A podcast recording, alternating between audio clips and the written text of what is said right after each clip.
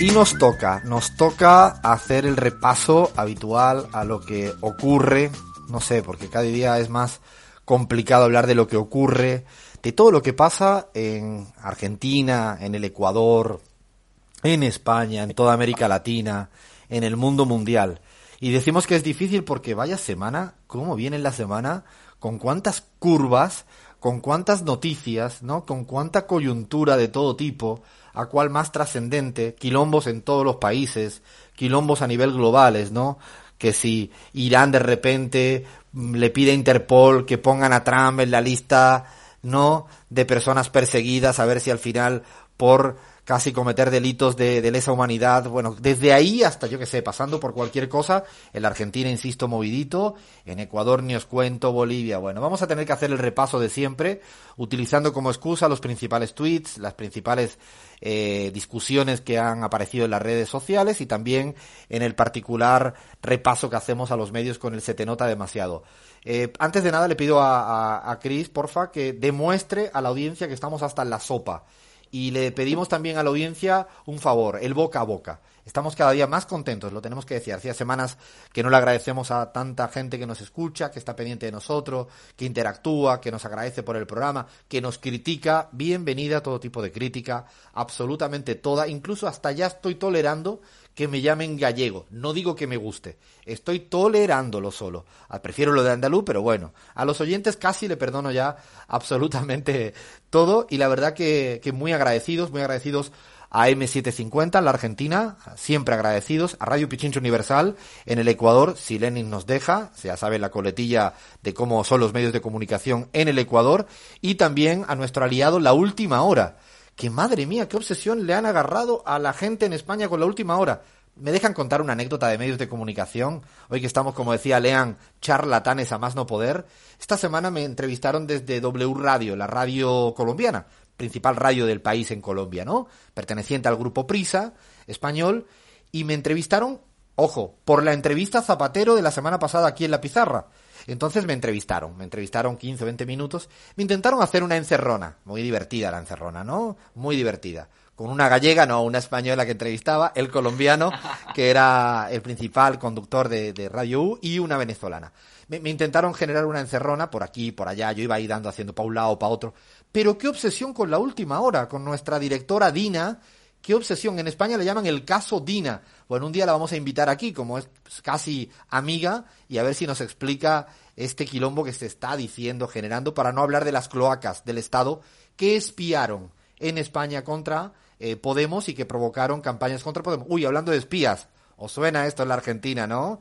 Espías, espías. Bueno, en Argentina, qué semanita de espías. Así estamos en este mundo mundial. Porfa, Cris, cuéntale a la gente dónde eh, no estamos, casi es la pregunta del millón, ¿no? Sí, Alfredo, estamos definitivamente hasta en la sopa. En Twitter nos pueden encontrar a través de arroba la pizarra o con la pizarra Instagram, Facebook, para los que usan Telegram también, tenemos un canal allí, nos encuentran como Radio La Pizarra y asimismo nos encuentran en todas las plataformas de podcast donde pueden descargarse los episodios particulares, el programa completo.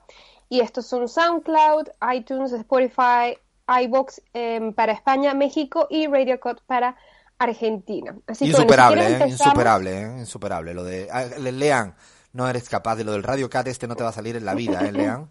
El Radio Cat este es imposible que te salga, ¿eh? No, no, no, la verdad, insuperable. Además, ahora instalada ahí en el Reino Unido, no, no hay competencia. Bueno, bueno, de dejémosla que empiece con las redes, si no, no le dejamos ni hablar a la pobre.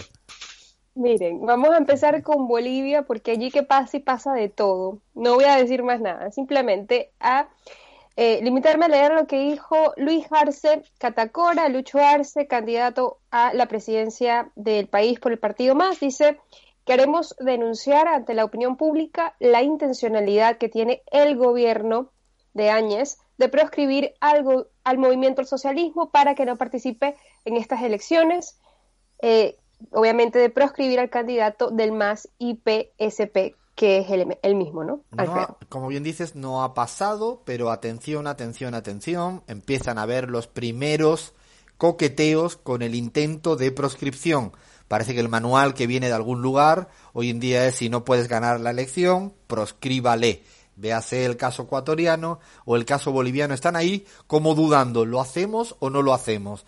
No deshojando la margarita. Veremos a ver qué ocurre. En el caso boliviano estamos a, vuelta de la esquina en elecciones. Recordamos 6 de septiembre, cita electoral. Allí es si Áñez y la Embajada de Estados Unidos lo permiten. En cada lugar tenemos una coletilla. Ahora la cosa en, en Bolivia también ha estado movidita. Ha hablado Mesa y ha hablado Evo Morales, ¿no, Cris?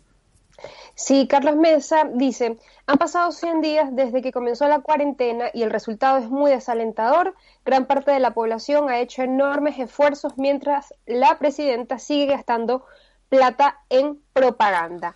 Atento porque cuidado con este tuit que bien lees, eh, Cris, eh, de Carlos Mesa. Este tuit es de hace cuánto, dos, tres días, no puede hacer de hace mucho, ¿no? Hará miércoles, jueves. Eh, en cambio, ayer, ayer mismo, se desató una suerte, no sé si la palabra es rumor, pero lo, es que se empieza a conversar de la posibilidad de que Áñez, la presidenta golpista de facto, y Carlos Mesa se pudieran unir, unir, sí, sí, estoy hablando con precisión, unir para las elecciones del 6 de septiembre. Ayer mismo el ministro Murillo no lo desmintió y estamos ahí, no sé si el Carlos Mesa, que viene criticando a Áñez en estos días, ¿qué dirá? ¿Qué va a decir en el caso de si acaban uniéndose? Porque no pueden eh, llegar a forzar una segunda vuelta contra Lucho Arce, según todas las encuestas. Yo tengo algo de ventaja. Hemos terminado la encuesta de CELAC ayer. No puedo decir los números todavía, pero ayer, y entiendo casi todo, están nerviosos, me refiero a los que no son del MAS, porque los números no le dan. Bueno, es como una suerte de, de, primicia encubierta, porque más no puedo hablar. Y ahora nos vamos con el tuit de eh, Evo Morales Aima, ¿no? Claro, criticando justamente a uno de estos que sería, pues, Mesa. Dice, todos los que promovieron el golpe de Estado en noviembre, Tuto, Mesa, Camacho y otros, pusieron a Áñez y son responsables de la situación económica y sanitaria que sufre el país y ahora intentan boicotear las elecciones porque le tienen miedo al voto del pueblo, justamente lo que comentabas tú, Alfredo. Y ya para completar Bolivia, Arturo Murillo, el ministro de Gobierno de Áñez, dice, queda claro que el enemigo para Carlos Mesa y Evo Morales es Yanín Áñez y esto solo se explica con el síndrome de Estocolmo. Locura total, Alfredo. lo, lo, curioso, insistimos en esta línea. Carlos Mesa y Murillo vienen simulando pelea hace dos días y ayer vuelve a aparecer con fuerza la posibilidad de que vayan juntos de la mano. No solo hoy aparece en página 12 en la Argentina, miren los diarios en página 7, en La Razón, en el Deber boliviano, van a encontrar que están ahí a puntos de generar plataforma. Dentro de pocas semanas vamos a tener a Lucho Arce, el candidato del MAS, aquí en los micrófonos de la pizarra y también vamos a intentar hacer un buen análisis de la realidad eh, boliviana. Recordamos, eso sí, perdónenme, que eh, Patricia Hermosa, la persona a la que le dediqué la editorial de la semana pasada, sigue en la cárcel sigue en la cárcel. Semana a semana no nos vamos a olvidar de la gente que está en la cárcel por no hacer nada. Esto es inadmisible y lo vamos a, denunciar siempre aquí en la pizarra. Y de ahí nos vamos a otro país en plena convulsión, ¿no? Brasil. Brasil, Brasil, porque, bueno, saltan ollas eh, podridas por todos lados. Allí el presidente o expresidente Lula dice, hemos estado denunciando la participación del Dep Departamento de Justicia de Estados Unidos en Lavallato durante años. Señalamos hechos concretos que llamaron teorías de la conspiración. Y bueno, recuerda él, pasaron 50 años para escuchar a Kennedy hablando con el embajador Gordon sobre la intervención militar aquí en Brasil. Iba a llevar años revelar la verdadera historia de Lavallato, pero la verdad saldrá a la luz. Inshallah, solo le digo, ojalá eh, finalmente todo lo que pasó en Brasil en los últimos años se pueda tener máxima información. Es como ahora en España la CIA, la CIA, sí, la CIA, ¿eh? La CIA norteamericana, acaba de, sacar documentos que dicen que efectivamente Felipe González era el principal responsable de la, el, el uso de fuerzas paramilitares en España contra ETA en su momento, lo que se denominó el GAL, el grupo antiterrorista. A la CIA lo sacó no hace mucho, insisto, estoy citando los papeles de la CIA, pasaron demasiados años, ojalá en Brasil no necesitamos tantos años y acudir a papeles desclasificados de los Estados Unidos para saber lo que ha ocurrido, ojalá, inshallah. Bueno, Alfredo, nos vamos hasta Uruguay porque allí el presidente del país, Luis Lacalle Pou, bueno, en un audio eh, de una, de una eh, rueda de prensa dejó muy claro para qué equipo su gobierno está jugando. Y lo vamos a escuchar. Fer, dale play, por favor. En un momento tuvimos una presión muy fuerte de que había que em, generar más tributos, aumentar los tributos al patrimonio, aumentar los tributos a la gente que tiene emprendimientos mayores. Y yo me negué rotundamente, ¿por qué? porque son los que están empujando y los que van a empujar la salida del país.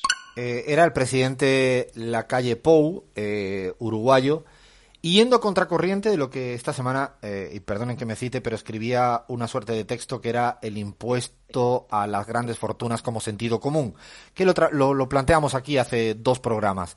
La mayoría de la ciudadanía hoy en día en América Latina está a favor de un impuesto a las grandes fortunas. Bueno, la calle Pou está contracorriente y se coloca en la vereda de enfrente en este, en este sentido. ¿Qué ibas a decir, Leán?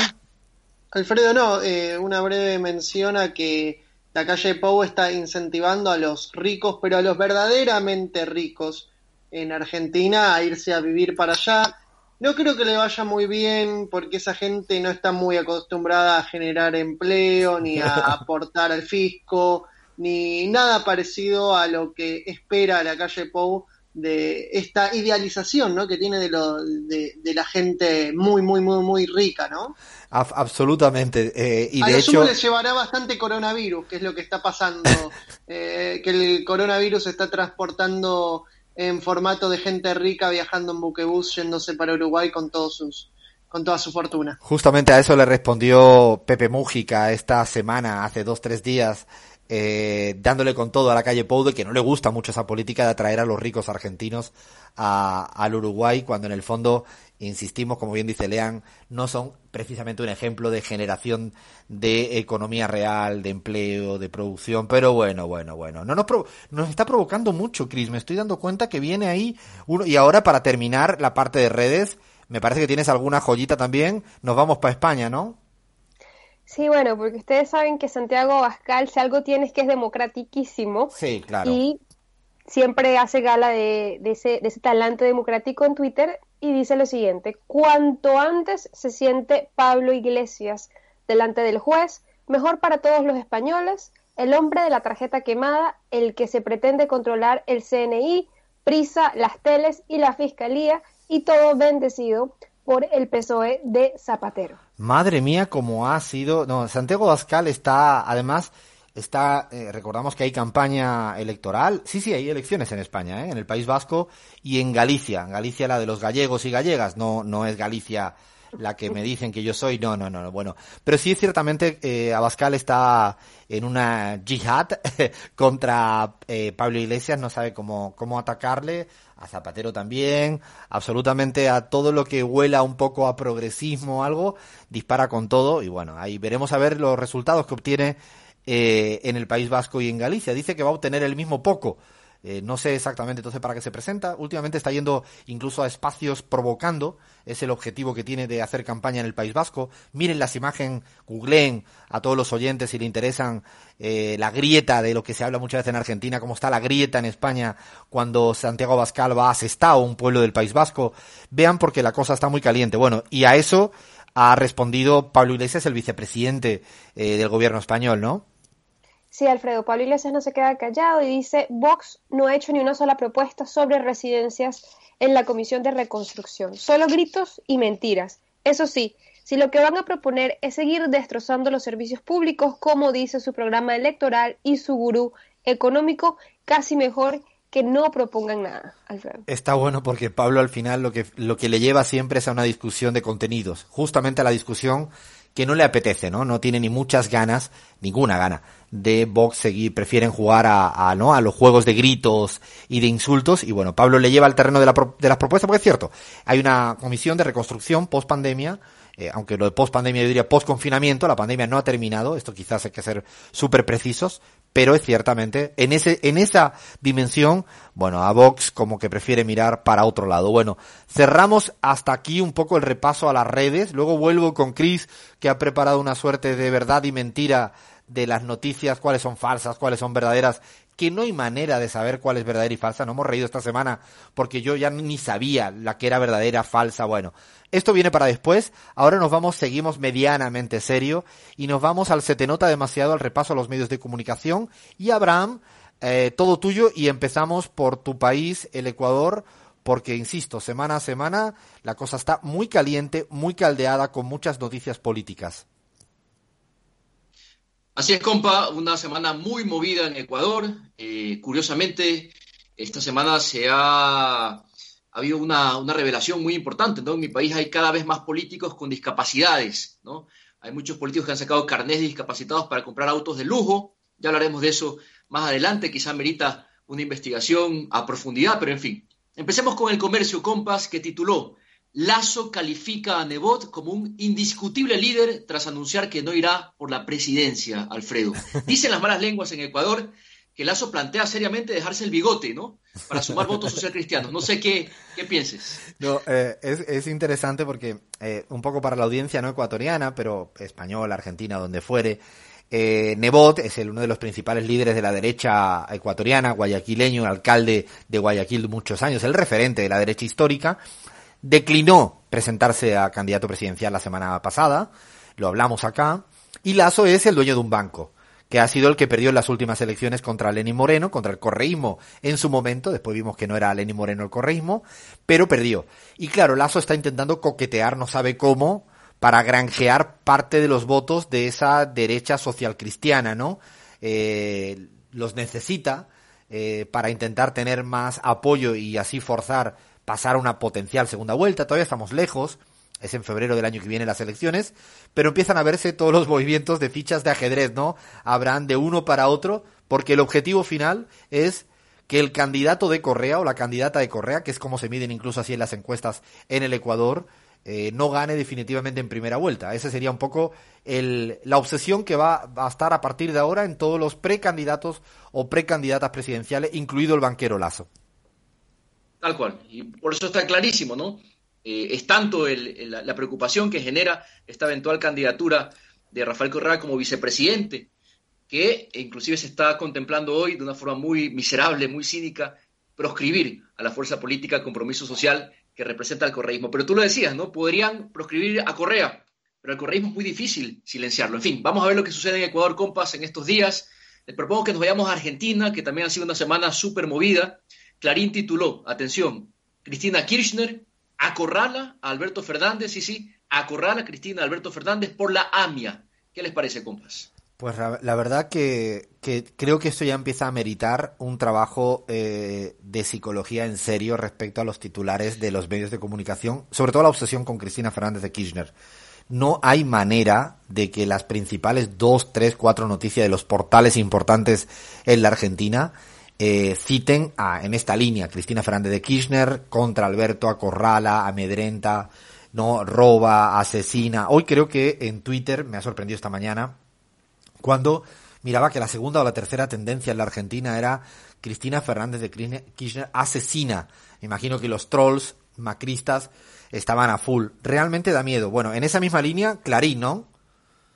Otra perlita de Clarín, compas, el gobierno vuelve a la doctrina militar, atención, de Cristina Kirchner, con críticas a Estados Unidos y gestos al chavismo. ¿Qué me dicen? Ay, de verdad, no podía faltar, no podía faltar el guiño de cada semana. Esto es, es un guiño, ¿no? Ya podemos incluso, a Abraham, ¿podrías preparar los títulos de, de, Argentina para la semana que viene sin que hubiera transcurrido la semana que viene? Yo creo que sí somos sin capaces. Problema. ¿eh? Sin problemas. Es, sin problema. No, eh, Cristina Arrincona no, eh, no está su, eh, sumiso Alberto Fernández de Cristina y cada día es más chavista. No, lo de la seguridad, eh, la verdad que, que, han hecho de todo. incluso, como era de esperar, los titulares esta semana de Clarín eh, han sido muy, muy forzados, ¿no? Porque han trabajado esta línea, luego le preguntan a Rossi, al ministro de Defensa, algo al respecto. El ministro de Defensa lo que dice, y yo recomiendo que escuchen aquí en AM750, tuvo la, la entrevista, el ministro de Defensa argentina, frente a la pregunta, frente a un titular de Clarín, tildando de kirchnerista y chavista la política militar o la, sí, la política militar en la Argentina, dicen que no es venezolana, porque no sigue el patrón venezolano, ni el peruano. Lo que dice es que es su propia doctrina. Bueno, el titular de Clarín es que se aleja del chavismo para intentar meter cizaña. Bueno, una cosa realmente eh, casi de telenovela. No sé qué piensas, Lean, al respecto de todo este juego semana tras semana en esta línea, ¿no? Es que no tienen dónde, ni cómo, ni a quién opositar. No, recordar que la institución, las Fuerzas Armadas en Argentina, a diferencia de, otros lados, como por ejemplo en Venezuela, son instituciones tradicionalmente conservadoras y tradicionalmente que han sido bastiones de, la derecha conservadora liberal. Entonces, cuando se piensa en un cambio de doctrina del ejército eh, en torno a otra, a otra escuela ideológica, enseguida aparece el fantasma chavismo, cuando estamos hablando de que es una institución en disputa donde siempre hubo eh, un sector dentro de las Fuerzas Armadas que tenía una posición más nacionalista. Recordemos que el mismo Perón nació del ejército, es decir, eh, no estamos hablando de una venezolanización del ejército, sino en todo caso de volver a disputarle a la derecha esa institución. Absolutamente, pero claro, esa disputa, una discusión legítima, ¿no? Como tú bien planteas, ah, bueno, la forma binaria, maniquea, incluso malintencionada, pues ya conocemos. Así que semana hasta semana nosotros, pues vamos a seguir en la pista los titulares de Se te nota demasiado de Clarín y compañía. Y de ahí también Infobae, el infaltable, eh, Abraham, otra perlita, ¿no? Otra perlita, y yo les quiero comentar, compas, preguntarles más bien, ustedes están en Argentina, ¿Qué onda con los runners o con los runners, como se dice, como se diga, ¿no? Es que es increíble la cantidad de titulares que hay sobre los runners. Infobae titula Coronavirus en la Argentina. Los runners cosechan opiniones divididas entre los votantes de Alberto Fernández y los de Mauricio Macri. ¿Cuál es el porcentaje de impacto que representan los runners en, Argentina? Porque parece que son un grupo muy influyente, compas. Yo, eh, discúlpame, Abraham, pero eh, me tengo que, reír porque me pasó exactamente lo mismo que a ti, entonces ya no aguanté más, lancé un, un tweet y justamente planteaba eso. ¿Habrá habido en la historia, compas, en la historia, algunos runners que sin ningún protagonismo hayan, hayan sido tan trascendentes? O sea, en la historia, imagínense la historia de la humanidad, ¿no? En toda la historia. ¿Quién eran los runners en la crisis no sé, de, la, de las guerras mundiales. ¿Quién eran los runners, no? En la crisis de 1870, la gran crisis económica global, o en las épocas de las pandemias globales. ¿Quién eran los runners del momento? Deberíamos de mirar si habría algún, no sé, alguno que estuviera diciendo, no, a mí me permiten eh, hacer esta cosa que ahora el mundo se está muriendo. No, no, no, insisto, no frivolizamos. A mí me encanta hacer deporte, absolutamente. Eh, pero es, es, que hay una pandemia global, no sé si se dieron cuenta algunos, bueno, creo que, no, creo que no se dieron cuenta, ¿no? Algunos, madre mía de mi vida. Hay, hay empresas quebrando, gente, gente quedándose sin puesto, sin su puesto de trabajo, pero lo que importa es salir a correr. Ay, madre mía. Bueno, no, no nos provoques más, Abraham, sigamos, sigamos. Vamos ahora con Venezuela, compas. Diario de las Américas, un viejo amigo de este espacio. Hace mucho tiempo que no titulamos con Diario de las Américas, pero bueno, se lo ha merecido. Almagro no reconocerá elecciones en Venezuela, ¿no? Almagro no reconoce elecciones en Venezuela y bueno, Diario de las Américas es casi que el amplificador oficial de la OEA en muchos casos. No, es lo de siempre, ¿no? Lo único que ha habido es que quizás no se ha enterado la gente en otros países, pero es que va a haber elecciones el 6 de diciembre a la Asamblea Legislativa en Venezuela. Digo, quizás no se han enterado porque no lo he visto mucho en titulares. Mira que se le pedían elecciones a, a Venezuela. Ahora que hay elecciones, se omiten. Bueno, es el juego de siempre. Nosotros vamos a recordar aquí cualquier cita electoral. Que por cierto hay cita electoral mañana en República Dominicana presidencial. Es la primera vez que el gran partido oficialista va dividido, porque Leonel Fernández ya se peleó a través de las últimas elecciones municipales. Recomiendo un trabajo de Jordana, eh, no se me fue el apellido en CELAC, que está eh, publicado respecto a República eh, Jordana, no me, no me acuerdo el apellido, error, lo voy a, lo voy a buscar, ¿eh? lo voy a buscar y os lo voy a decir para que puedan leer un análisis preelectoral de lo que está ocurriendo en República Dominicana para mañana, elecciones presidenciales, lo recuerdo. Y acabamos con México. México lindo, Abraham, para variar, pelea, no, disparos contra AMLO, ¿no?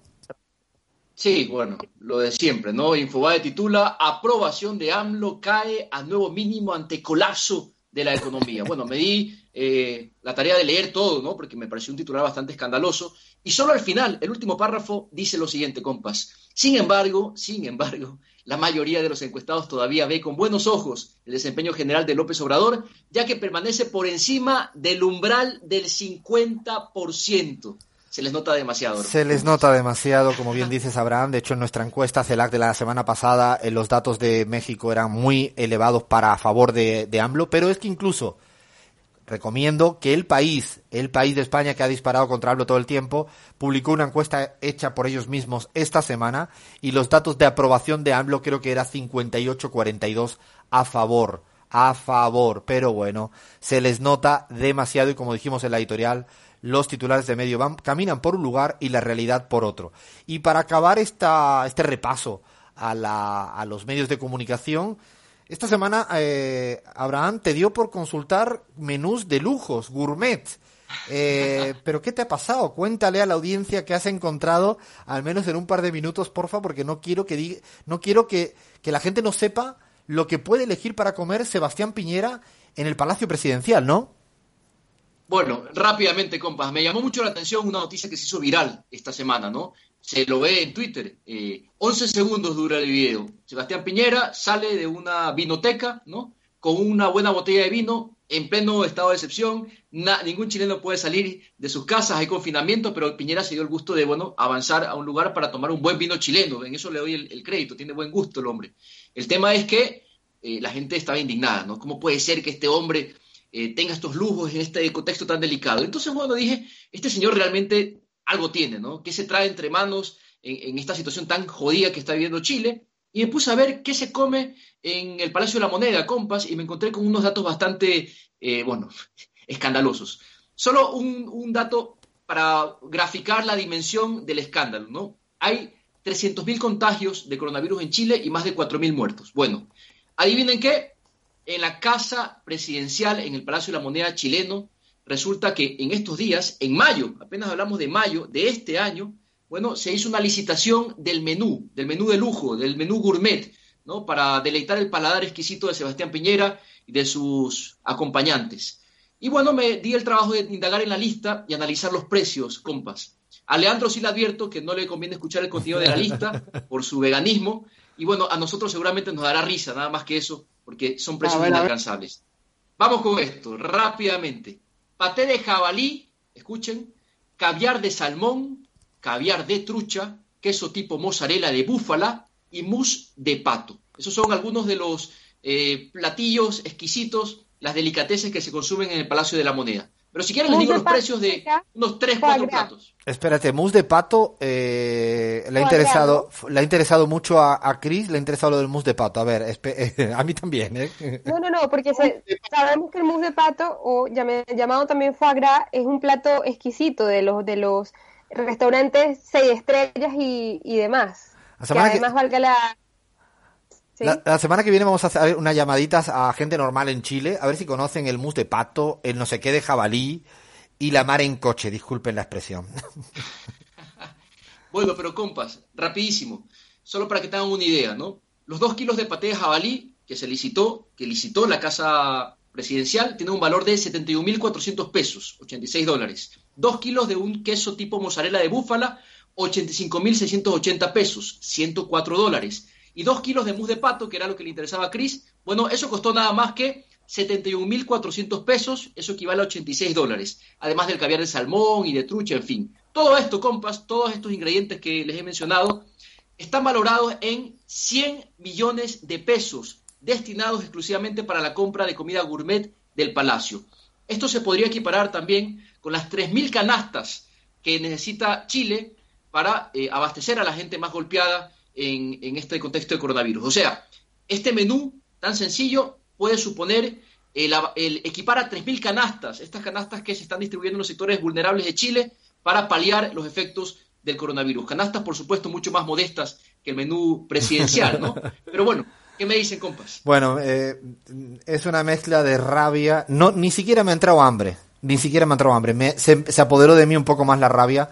Pero realmente en estos tiempos que corren, donde en Chile, y con eso terminamos esta sección, hay un 75% de la ciudadanía en Chile que ha dejado de percibir la totalidad o buena parte de sus ingresos y que en el Palacio de la Moneda se estén dedicando 100 millones de pesos para comprar mus de pato o de jabalí o, o ya no sé ni cómo lo que has dicho, realmente eh, dice mucho de cómo al final la ciudadanía chilena ya no quiere más a Sebastián Piñera y a lo que representa Sebastián Piñera hoy en Chile. Ya fue, por eso el clima constituyente está presente, lo dijimos acá, y por eso seguramente habrá una asamblea constituyente en Chile para ponerle punto y final al mus de pato, al del jabalí y al no sé qué en la Casa de la Moneda cuando la gente hoy en día tiene grandes dificultades para poder vivir y subsistir.